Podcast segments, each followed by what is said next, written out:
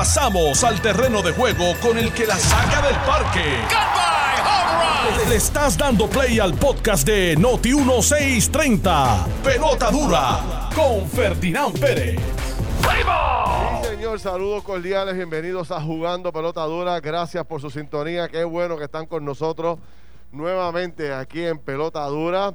Siempre es un privilegio conversar con todos ustedes. Este, se recuerden que nos pueden seguir no solo a través del 630M, sino que también pueden conectarse inmediatamente a jugandopelotadura.com o a, eh, también al Facebook de Jugando Pelota Dura, como también al Facebook de Noti1630. A través de todas esas plataformas usted se puede conectar con nosotros, ver el programa, opinar y inmediatamente conocer quién es el invitado misterioso del día de hoy pero uno que no es misterioso, que es el de todos los días de don Carlos Mercader. Don Carlos, ¿cómo está usted? Buenos días, Ferdinand. Buenos días a todos los escuchas Aquí hoy desde la Kennedy en Auto Vega, eh, Volkswagen.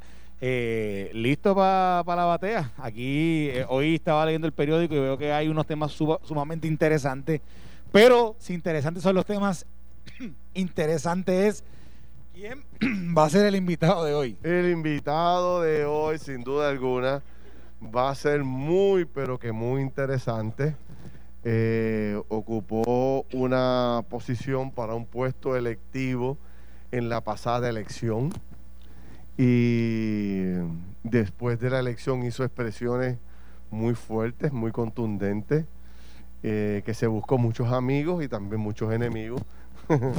y vamos a conversar con ella, va a estar con nosotros, mire, las dos horas conversando de todos los temas que tenemos pendiente. Pero antes, uno, un poco de algunos temas, un pupurrí de lo que vamos a estar tocando durante el día de hoy, como el tema de la vacunación. Señores, vamos a hablar de la vacuna. Yo le decía ayer a todos ustedes que yo cuando vi a, que vacunaron a la primera persona allá en Gran Bretaña, esta señora de 90 años, que fue la primera persona en el mundo en recibir la vacuna, a mí se me erizaron los pelos, me emocioné, me entusiasmé dije, vamos a ganar esta batalla. Y entonces anoche, conversando con el general Reyes, que es el que tiene a cargo la distribución de todo este proceso, y desde aquí mi, mi extensión de felicitación al general por el trabajo que está haciendo. Y también hablamos con Domingo Cruz, que es el administrador de uno de los hospitales que tendrá la vacuna. Y dicho sea de paso, vamos a hablar ahorita con Domingo, pues nos entusiasmamos muchísimo de que todo el trabajo que viene por ahí con la vacuna Dicen, señores, bajito, no lo voy a decir duro, bajito, bajito, bajito.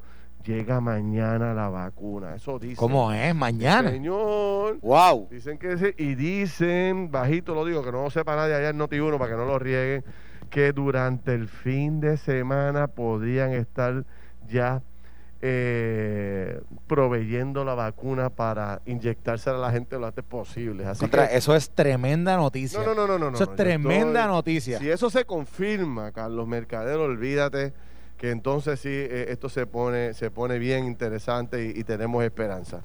Mira, eh, hay un proyecto que tiene problemas en la legislatura para subirle las pensiones a los alcaldes de Puerto Rico. ¿Cuántos están a favor? Vamos, levanten la mano. Diablo, nadie levantó la mano aquí, en este lugar tan espectacular.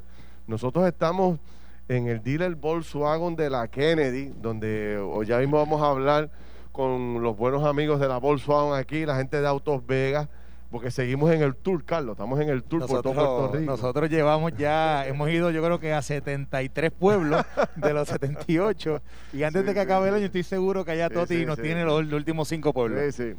Oye, pero nadie levantó la mano. Voy a hacer la pregunta de nuevo. ¿Cuántos están a favor de aumentarle la pensión a los alcaldes? Uno, dos. Yo veo manos abajo, yo veo manos abajo. Wow. Esto parece ser que está Nati muerto ahí.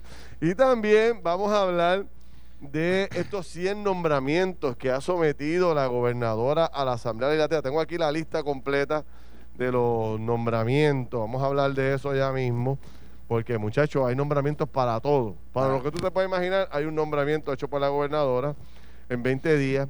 Y también quisiera aprovechar la visita de este, nuestro invitado especial de hoy para hablar de este estudio que hace hoy el periódico El Nuevo Día. Yo les recomiendo a todo el mundo que lea el, periódico, el periódico, periódico Primera Hora, donde eh, hacen una radiografía de los empleados municipales de Puerto Rico. Una radiografía de eh, la empleomanía municipal. Y usted se le va a parar los pelos cuando usted lea lo que está pasando con eh, la empleomanía eh, del gobierno central de Puerto Rico, donde básicamente no hay la preparación adecuada, han envejecido tremendamente, se van a jubilar, los sueldos son de miseria. Bueno, por ahí para abajo vamos a hablar un poco de eso durante el día de hoy. Así que bueno, y también ayer estuvo la transición del gobierno de Puerto Rico, estuvo nada más y nada menos que la Autoridad de Energía Eléctrica y hay que comentar todo lo que pasó ayer sobre eso. Eso es correcto. En ese último punto, ahí el, alcalde de Bayamón eh,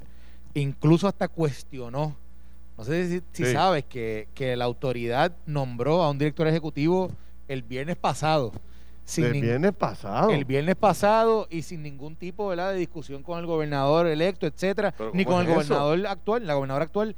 Así que definitivamente ahí, ahí esto es un tema que yo estoy seguro que, ¿eh? exacto, que esto va a ser controversial.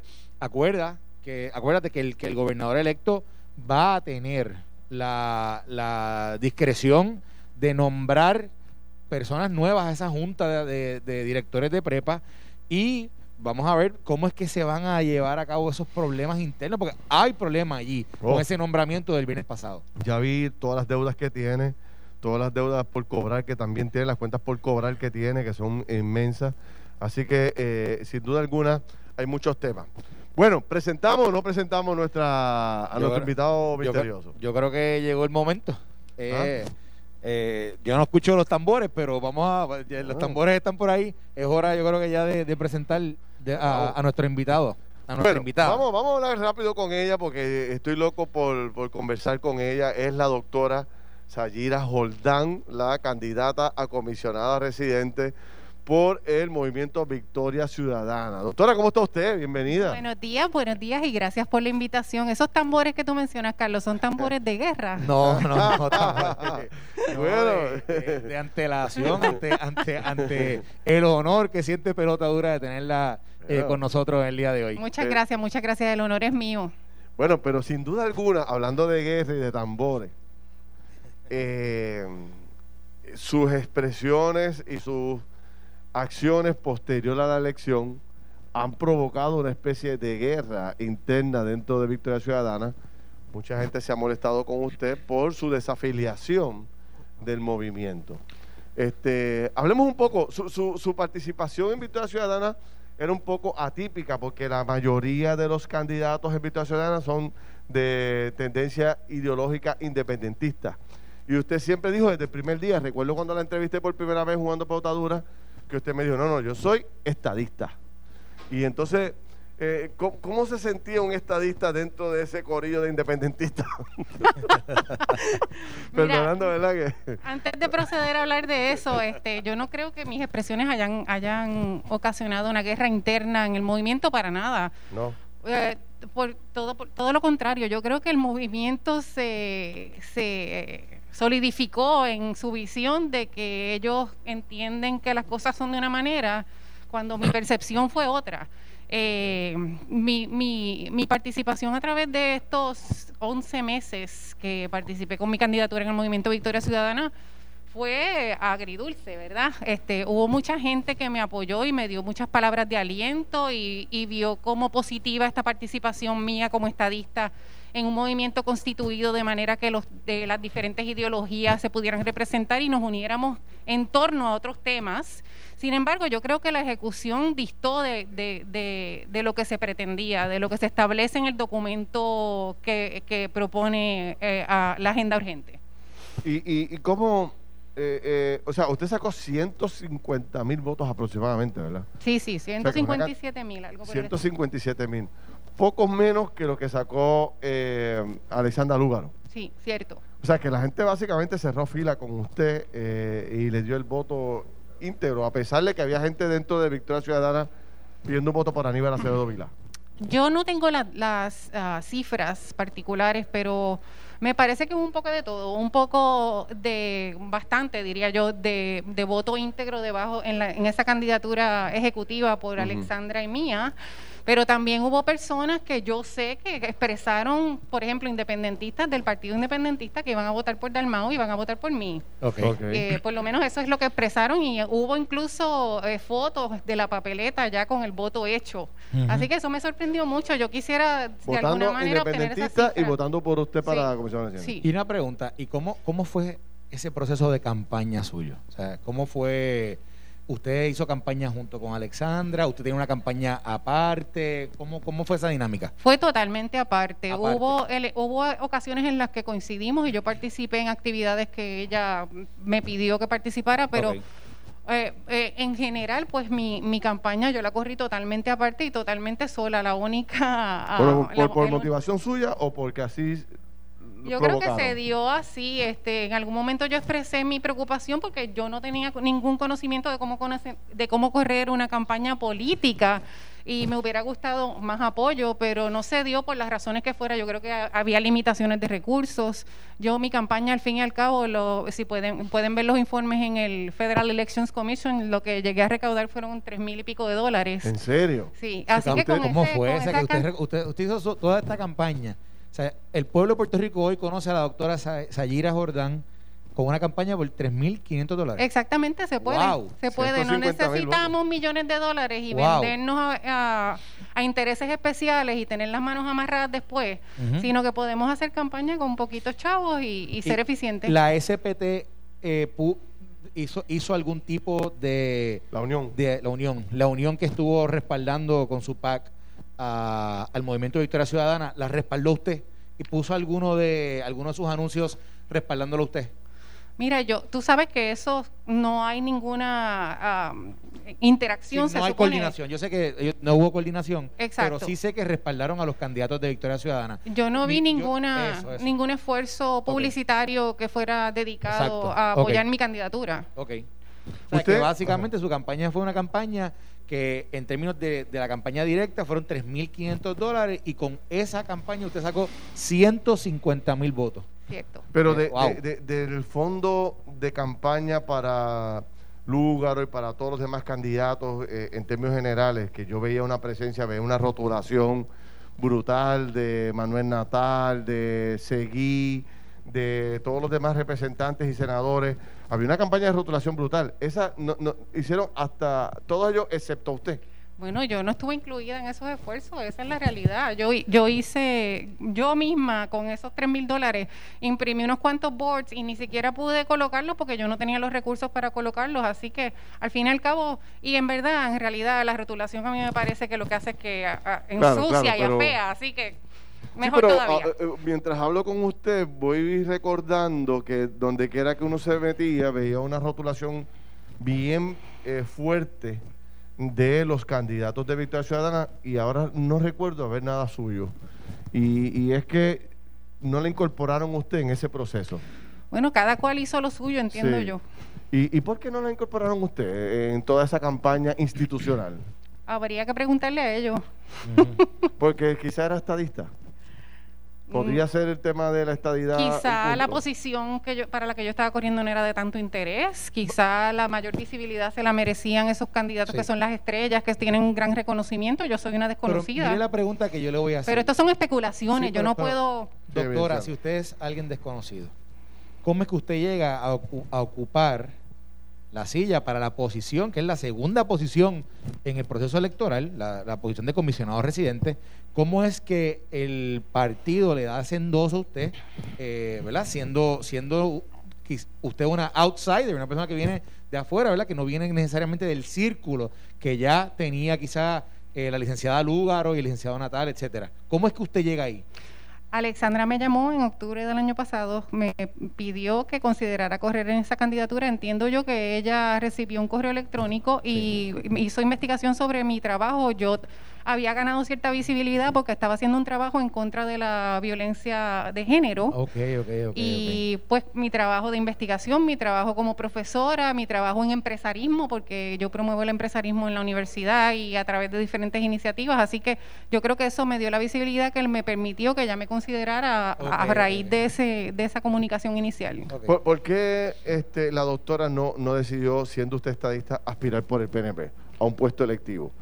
Honestamente, yo lo que, lo, que he expresado reiteradamente es que el PNP, yo soy estadista y yo creo en la estadidad y yo pienso que esa es una de las raíces, de los la mayor raíz de los problemas en Puerto Rico, es la definición del estatus. Así que eh, yo no veo que el, PNP tenga ningún interés hasta ahora de resolver esa situación, de hacer una decisión contundente e irrevocable sobre el estatus de Puerto Rico. Después de cincuenta y tantos años no, no veo una resolución en esa dirección yo eh, en determinado momento, antes de unirme al movimiento, eh, en conversaciones informales había hablado de que me gustaría de que hubiera un partido que fuera pro decisión, que, cuyo único eh, interés fuera resolver el, problema del estatus. Usted se siente como mucha gente que conozco que son estadistas pero no PNP. Exactamente. Usted es estadista pero no es PNP. Exactamente. interesante. No había hablado, había hablado con tengo algunos amigos que son así, pero no voy a tener una oportunidad de hablar con un candidato oficial como lo fue usted. Bueno, evidentemente hay como 200 mil personas que votaron por la estadidad y no votaron por el PNP, así que hay mucho. Y, y, una pregunta que le hago, ¿y usted al día de hoy ha tenido algún alguna comunicación, algún tipo de acercamiento con el gobernador electo y con la comisionada residente eh, Jennifer González? ¿Ha habido algún tipo de de invitación a ayudarlos en los esfuerzos en Washington? ¿Ha habido algo? Hubo un acercamiento, sí. hubo, varios acercamientos. Apunta Cucho allá. Así. Eh, eh, y yo, pues, eh, me gusta ser transparente y honesta. yo me presenté, me reuní con, con ellos, me reuní con los Pierluisi, no me he reunido con con la comisionada, pero sí, ella me hizo una llamada inicial el día después de las elecciones. Eh, me reuní con los Pierluisi y les expresé que mi único interés era trabajar para echar adelante la estadidad. Para, yo, yo pienso que el momento histórico es incomparable. En Puerto Rico eh, tenemos un gobierno eh, PNP, estadista supuestamente, ¿verdad? Tenemos que tenemos un presidente demócrata, tenemos eh, una, un House of Representatives, congresistas la Cámara, la Cámara demócrata. Nos falta entonces tener el Senado para poder pasar el acta de admisión y entonces que Puerto Rico tenga la oportunidad de ratificar si quiere ser Estado o no. Y me parece que eso tiene que ser primordial y crítico y uno de los primeros, si no el primer tema que la administración Pierluisi debe atender. Así que así se los expresé. y en ese sentido, yo vi unos mensajes ayer por Twitter donde ustedes la vi bien activa en el tema de, el endoso al candidato demócrata al Senado por, Georgia y también en todo este tema de cómo Luis Gutiérrez estaba tratando de quizás de, retirarle un apoyo. Chantajear. Exacto, chantajear al, candidato a Ossoff. Eh, y vi como ustedes estaba ahí interviniendo y obviamente incluso hasta criticando abiertamente, ¿verdad? El, eh, estas gestiones de Luis Gutiérrez. Cuénteme de eso. Me parece que es una intervención indebida del señor Gutiérrez, que no es un oficial electo del pueblo de Puerto Rico. Y el reclamo de él era que el candidato Ossoff al Senado por Georgia por el Partido Demócrata había respaldado la estadidad y que eh, por el contrario el señor Gutiérrez expresa de respaldar la libre determinación. Sin embargo, yo le mostré la evidencia de que ese no es el caso porque él presentó un proyecto en el Congreso estadounidense tratando de imponer la independencia en Puerto Rico sin ni siquiera llevar un voto a cabo. Así que para una cosa sí, pero para la otra no, no, no es justo. Y pues, este, eh, yo creo que la carrera de Georgia es fundamental en decidir qué es lo que va a pasar con el acta de admisión. Si no tenemos esos dos eh, senadores demócratas, es posible que se estanque ese proyecto de admisión de, Puerto Rico como Estado. Así que, eh, hay, hay que hay que luchar por eso. Me parece que el señor Gutiérrez no debería estar interviniendo en la política puertorriqueña porque él tuvo su momento en el Congreso y habiéndose retirado vino a Puerto Rico a estar interviniendo en, en materias que no le corresponden. Si él quiere eh, expresarse sobre el pueblo, el pueblo puertorriqueño, puede correr en un cargo político si quiere. Tengo dos preguntas para usted. Una, ¿estaría usted dispuesta a trabajar con Fortuño, y eh, con Pierluisi en su nuevo gobierno, número uno? y número dos, y número dos, si echó a un lado la, una posibilidad de otra candidatura a otro puesto electivo en el futuro, si hay Sayira Jordán para el futuro o se quitó la política. Me contesta rápido después de la pausa, pero antes, MMM tiene dental comprensivo con 0% de coaseguro en la mayoría de sus cubiertas y cubre más procedimientos. Cámbiate hoy, cámbiate al plan de show, al plan de MMM Elite que lo tiene todo. Llama ahora, consúltalos y cámbiate. Voy a pausar y regresamos rápido con esta conversación e incorporamos al administrador del hospital Ashford, donde supuestamente se especula por ahí que las vacunas están a punto de llegar. Venimos rápido. Estás escuchando el podcast de Pelota Dura, en Noti1 con Ferdinand Pérez. Bueno, mis amigos, saludos. Regresamos aquí a Jugando Pelota Dura. Hoy, nada más y nada menos que desde los dealers Volkswagen, aquí en la avenida Kennedy. Eh, eh, este es uno de los concesionarios de Autos Vega, donde están eh, una serie de concesionarios y de dealers de los más importantes aquí en la avenida Kennedy, con un showroom espectacular, unos carros hermosos y unos especiales de primera. Veo 0% APR, ya mismo vamos a hablar aquí con el gerente Manolo Salavaría, que que es uno de los gerentes de aquí de este magnífico dealer. Y también estamos esperando por ahí que aparezca por ahí don Ramón Vega, que es una institución de la industria automotriz en Puerto Rico. Eh, estoy aquí con don Carlos Mercader. Eh, seguimos conversando. Tenemos hoy la visita de la doctora Seira Jordán, que tiene dos preguntas en el tintero muy difíciles. Ella sigue pensando y pensando a ver cómo va a contestar estas preguntas tan difíciles sobre su futuro y si está dispuesta a incorporarse al gobierno de don Pedro Pierluisi. Pero, doctora, me contesta eso en unos minutitos porque tenemos en línea telefónica a el licenciado Domingo Cruz, que es el administrador del Hospital Ashford en el condado. Eh, licenciado Domingo, ¿me escucha? Gracias, Ferdinand. Oye, un privilegio volver a conversar contigo, Domingo, sobre el tema de de la vacuna y, todo lo que representa para esto. Tengo mil preguntas para ti, pero un poco me gustaría que le contaras al pueblo de Puerto Rico cómo el hospital Ashford ha sido certificado, escogido como uno de los hospitales para recibir la vacuna. Bueno, primero que nada, en la primera semana de marzo tuvimos estos primeros dos pacientes italianos, ¿verdad? Así que desde esa, desde, esa semana de prepararnos para atender este, pacientes que estuvieran contrayendo el virus del COVID. Eh, y parte de, nuestros esfuerzos no solamente han ido dirigidos al tratamiento y la preparación de personal, equipo, suplido, planta física, sino que también en algún momento empezamos a pensar cómo nosotros pudiéramos integrar eh, integrarnos a, la iniciativa Domingo, este, Domingo, te, escucho entrecortado. Te escucho entrecortado. Mira a ver si eh, el celular te puedes mover de área o algo así.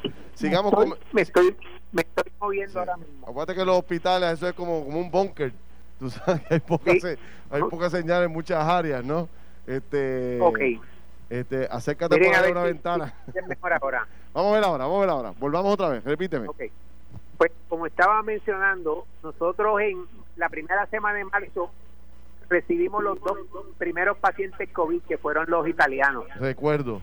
Desde ese momento nos dimos a la tarea de comenzar todos los trabajos relacionados a cómo tratar estos pacientes, esta nueva condición en términos de eh, la educación de nuestro personal, de la planta física, áreas con presión negativa, el suplido de protección para nuestro personal.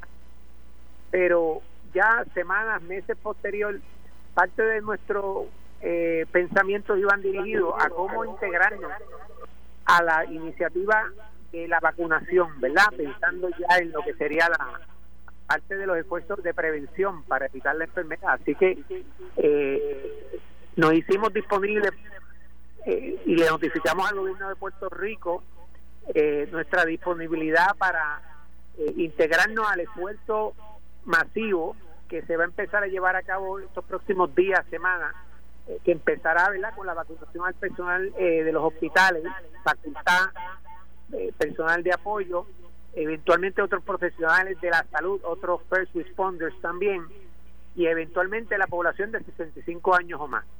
Así que tenemos un freezer nosotros de menos 80 grados que puede almacenar esta vacuna de Pfizer, que es la primera que esperamos esté disponible tan pronto como eh, bien pronto. Eh, esperamos que la gobernadora pueda anunciar eso hoy, este, en estos próximos días. Eh, y una vez la FDA, si Dios quiere, lo aprueba mañana, ya estaríamos nosotros prácticamente listos internamente, ¿verdad? Para empezar con lo que es la vacunación de nuestro personal. Nosotros ya hemos hablado con otros hospitales también del área próxima que no tienen esta, este freezer menos 80 para eh, paralelamente ellos también vacunar su, su personal aquí en nuestras facilidades, cosa que podamos agilizar toda esta iniciativa de vacunación a nivel de, profesionales de la salud y podamos próximamente pasar entonces eh, a la próxima etapa. Ok, vamos, vamos por parte. Primero, tú como profesional de primer orden que eres y el administrador de este hospital, tú le certificas a Puerto Rico que efectivamente estamos preparados. Estamos preparados para recibir la vacuna, ¿correcto? Correcto. Número dos, te pregunto, háblame de ese orden de prioridad para vacunar a la gente. Em, háblame de, de, o sea, la información que yo tengo extraoficialmente es que la vacuna debe estar en Puerto Rico mañana, entre hoy y mañana. El FDA debe estar dando aprobación mañana, entre mañana y el viernes. Y durante este fin de semana se empieza a vacunar la gente porque creo que es 24 horas o 48 horas después de la aprobación del FDA, se, tiene autorización para vacunar. Supongamos que ya tenemos la autorización. ¿Cómo empezaría, el, con quién empezaría el Hospital Alford a, vacunar? ¿A quién? Bueno, aquí nosotros empezaríamos a vacunar a nuestros médicos, nuestras enfermeras, personal de terapia respiratoria, radiología, personal de limpieza, voluntarios que trabajan aquí, todas las personas que de alguna manera eh, trabajan, eh, laboran aquí en nuestras facilidades, el, en orden de prioridad, la prioridad son las, las personas de mayor riesgo, entiéndase, sala de emergencia. Son, son este, nuestra primera línea. ¿verdad? este personal está teniendo pacientes todos los días, no saben si son personas COVID positivos o no. Así que este, sala de emergencia, sala de partos, sala de operaciones, las unidades COVID, que ya tenemos la unidad de intensivo, que es presión negativa, que es COVID, tenemos una unidad también completa de pacientes eh, regulares COVID, también presión negativa. Así que todas estas unidades de alto riesgo son las primeras personas que se van a vacunar de eso. ¿Eso les puede tomar a ustedes qué? ¿Un día, dos días, hacer ese trabajo de vacunar a todo el personal de, del hospital de ustedes? Aproximadamente? Bueno, nos va a tomar eh, cerca cerca de cinco días. Cerca de cinco días. Ok, hablemos. Mil personas que vamos a ¿Cuántas? Mil. Mil personas. Ok, hablemos entonces de los otros grupos. Hablemos de policía, hablemos de enfermeras, hablemos de maestros, hablemos de, eh, de toda la línea esta de, de, primer, de primera defensa que tiene el país. Hablemos del pueblo, hablemos de la gente de más de 80 años, hablemos de las personas que tienen condiciones de, y con enfermedades crónicas, hablemos de eso. ¿Cuándo le tocaría a ese grupo de personas aproximadamente? Bueno, eh, yo no, no, no participo ¿verdad? de los trabajos de, de, preparación del gobierno, pero yo creo que estaríamos en esta primera parte, estamos hablando de 400 mil personas más o menos. Así que este yo creo que debemos estar pensando esto nos va a tomar como 60 días por lo menos. Esas, este, esas 400 mil. específica con relación a eso, pero esto puede tomarnos 60, 90 días.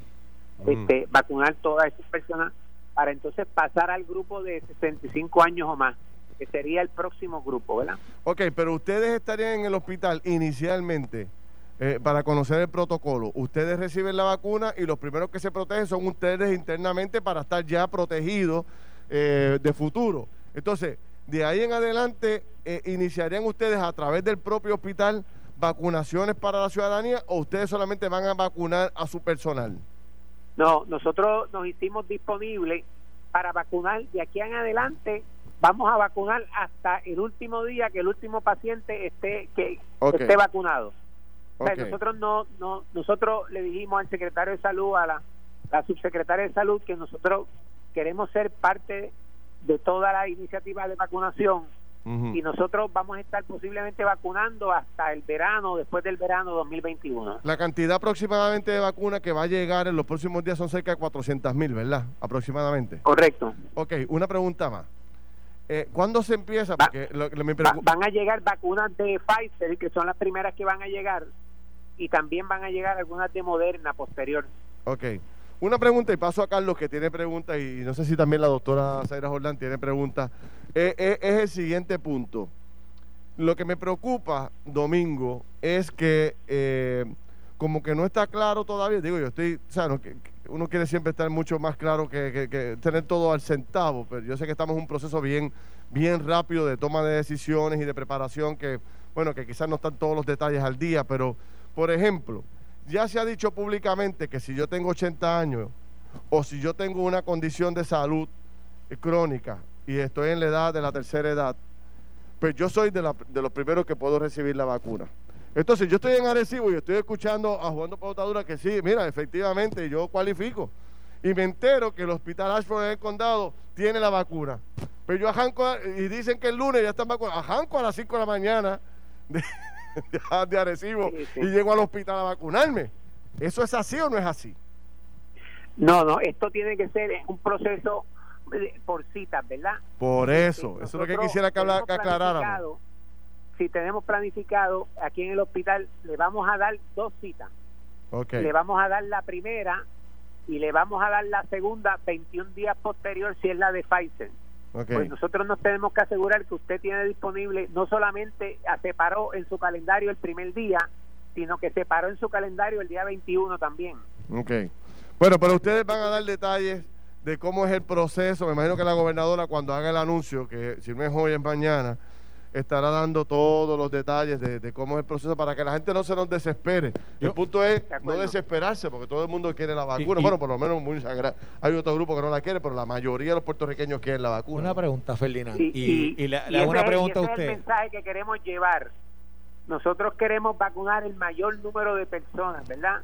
La, la, la literatura y la información es si nosotros logramos vacunar 70 o, o un 70% de la población de Puerto Rico o más, estamos eh, bastante seguros, ¿verdad?, de, de, contener la enfermedad.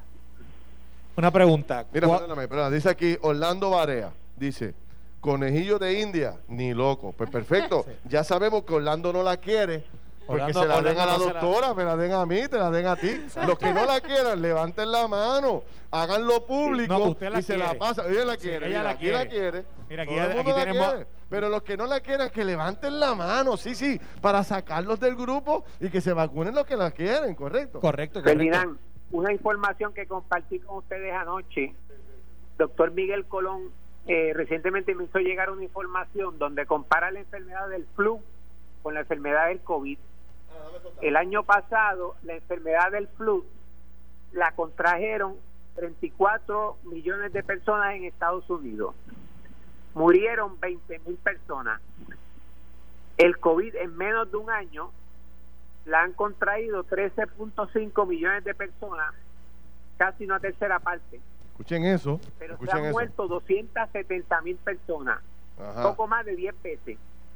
Así que es, una enfermedad ¿verdad? que hay que tomar en serio. Es una enfermedad que es mortal, ¿verdad? Es una enfermedad que se se adquiere fácilmente, ¿verdad? Mire, yo tengo este, dos preguntas sobre la vacuna. La primera, ¿cuál es el costo para la persona que se quiere vacunar? ¿Es algo, hay, un costo? ¿Esto lo cubre los planes médicos? Qué bueno.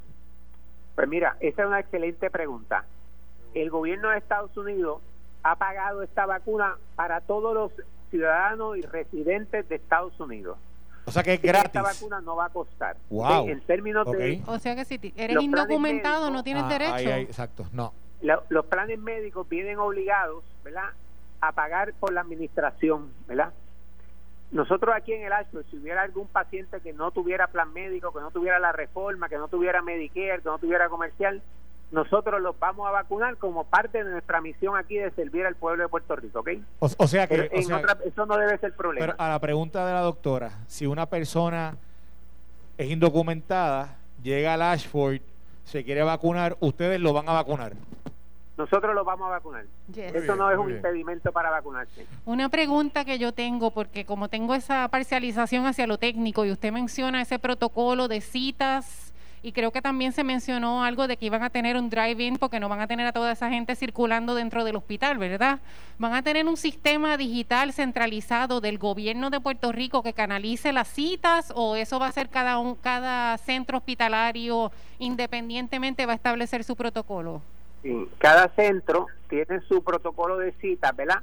Lo que sí es un sistema central de registro de las personas a vacunarse. Eh, no, la persona tiene que una vez se vacuna, nosotros tenemos que entrar a la computadora del sistema del gobierno de Puerto Rico y entrarle esa persona ahí, además de darle una tarjeta, como que se vacunó. Pero las personas no tienen que, las personas lo llaman a ustedes y hacen la cita con ustedes.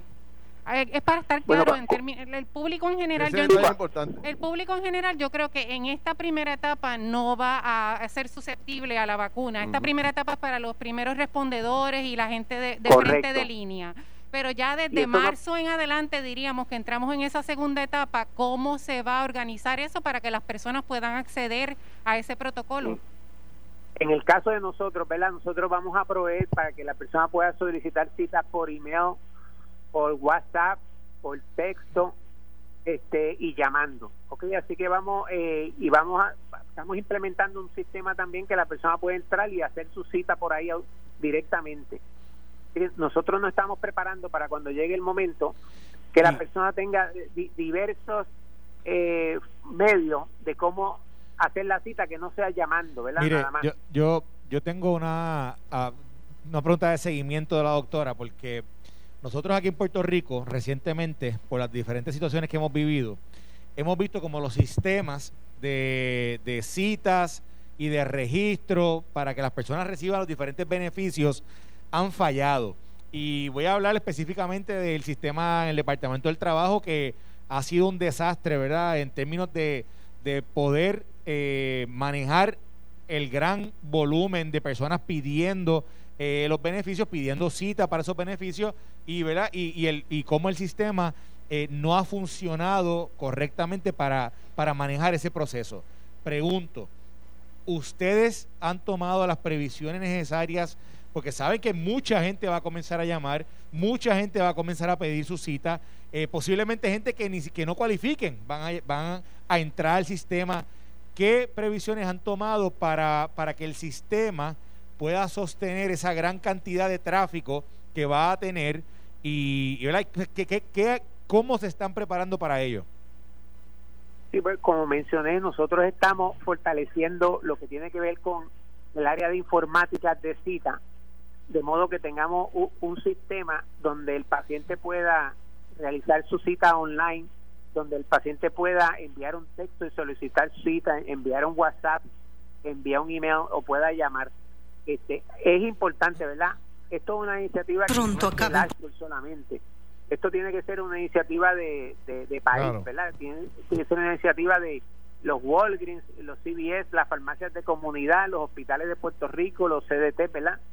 Que yo creo que es un poquito diferente al Departamento del Trabajo, donde es solamente una sola entidad, un solo centro, atendiendo ¿verdad? este, este eh, mi, eh, miles de solicitudes, ¿verdad? Así que esto va a ser un esfuerzo donde va a haber, eh, va a estar más diversificado. Domingo, tengo dos preguntas porque se me acabó el tiempo, me traiciona el tiempo. Una, los veteranos, ¿tienes alguna información sobre los veteranos que me están escribiendo? ¿Hay algún plan para incorporar a los veteranos temprano? El hospital de veteranos eh, va, a ser de los primeros centros que va a estar recibiendo la vacuna, si no, Perfecto. Si, no la tiene ya. Ok, segundo tema. Este, los pacientes de cáncer. Aquellas, hay tantas personas que son pacientes de cáncer y y no todo tipo de cáncer, sino hay, hay otros que son más crónicos todavía. Para ellos, ellos, ¿ese grupo está también en la primera ronda?